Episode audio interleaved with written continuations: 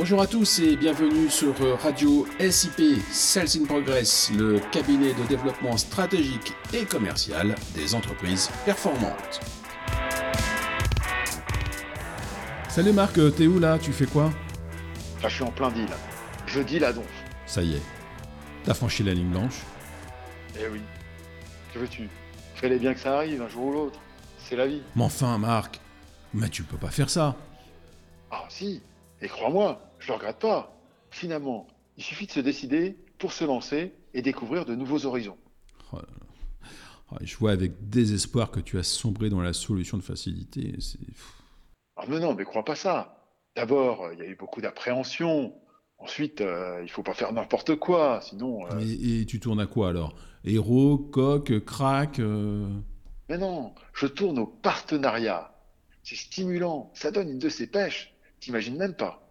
Partenariat Bah, enfin, c'est même pas bien original. Tout le monde fait du partenariat.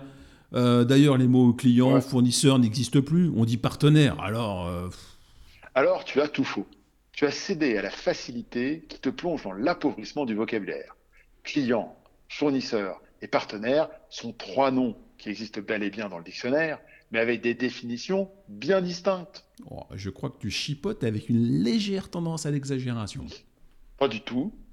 Le client se définit comme une personne qui reçoit de quelqu'un contre paiement des fournitures commerciales ou des services. En gros, le client est celui qui achète et qui paie. Le fournisseur, c'est une personne ou un établissement qui fournit habituellement une marchandise ou un service. Enfin, le partenaire est une personne à qui on est associé en relation dans une entreprise. Tout cela est dans le dictionnaire. Chacun et chacune de ces notions a un statut, des fonctions et dégage des responsabilités particulières. la définition du partenaire peut très bien s'entendre d'une façon euh, étendue. Hein.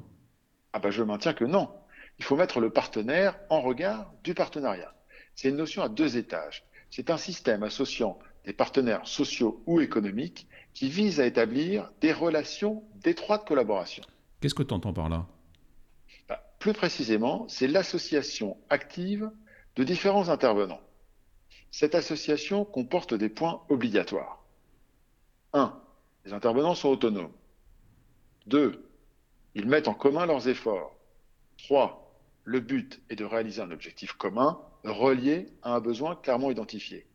4. Dans cet objectif, chaque partenaire a ses missions propres. Enfin, 5. Ils ont tous un intérêt, une responsabilité, une motivation, voire des obligations. D'accord, mais, mais concrètement, comment cela se matérialise? Eh bien, le partenariat va de la simple poignée de main, qui scelle des engagements de collaboration, à la joint venture, voire à la fusion-acquisition. Si la notion de partenariat exclut de facto celle de client et de fournisseur, pourquoi faire un partenariat alors? Eh ben, il y a une infinité de bonnes raisons pour euh, nouer des partenariats. Par exemple, on peut faire des économies de coûts. En mutualisant certains achats, on peut drastiquement réduire certains prix. On peut accroître sa technicité. On ne maîtrise pas toutes les techniques de son métier. Être partenaire avec un confrère permet de compléter les champs de compétences et ainsi se développer en bonne intelligence. On peut également avoir des intérêts communs, comme par exemple une extension rapide de sa clientèle. Ok, mais ce genre d'exercice n'est pas possible à faire avec tout le monde, hein, c'est évident. À partager, on risque de se faire manger. Tout à fait. C'est pour cela qu'il faut respecter certains points clés, à commencer par trouver un interlocuteur susceptible de travailler en partenariat, bien sûr. Il y a des tentatives d'application, hein, comme Tinder pour entreprise. Hein. Ça n'a pas bien marché. Il faut faire très attention à quatre piliers. Le premier, c'est la même envie. Le second, c'est de construire un projet commun. Le troisième, c'est d'assurer un bon équilibre dans les relations. On pourra peaufiner avec un quatrième, le contrat. Et pour que le partenariat se transforme en nirvana, il suffit de respecter ces quatre piliers-là, ça suffit. Bah, disons qu'ils sont indispensables, mais pas suffisants, effectivement. Indispensables comme les quatre pieds d'une table ou d'une chaise, s'il en manque un, c'est instable et on finit par tomber.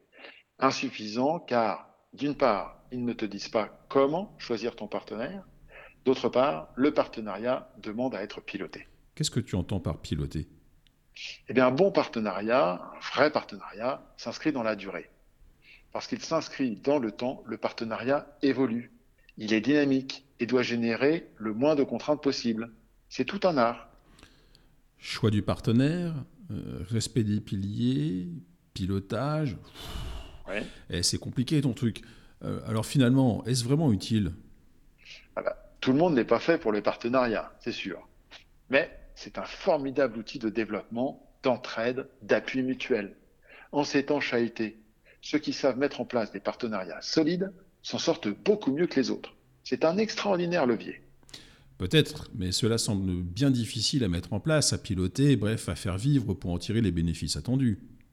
Eh ben, c'est l'une des missions de in Progress que d'accompagner les entreprises dans les choix du partenaire, la construction et le pilotage de la relation. Tu verras, avec notre soutien, le dirigeant s'affranchit des difficultés et se concentre sur les résultats. Pour ce faire, il suffit d'appeler le fameux 06 34 22 31 71 ou de demander un rendez-vous sur notre site www.salesinprogress.com. Merci et salut Marc. Salut Arnaud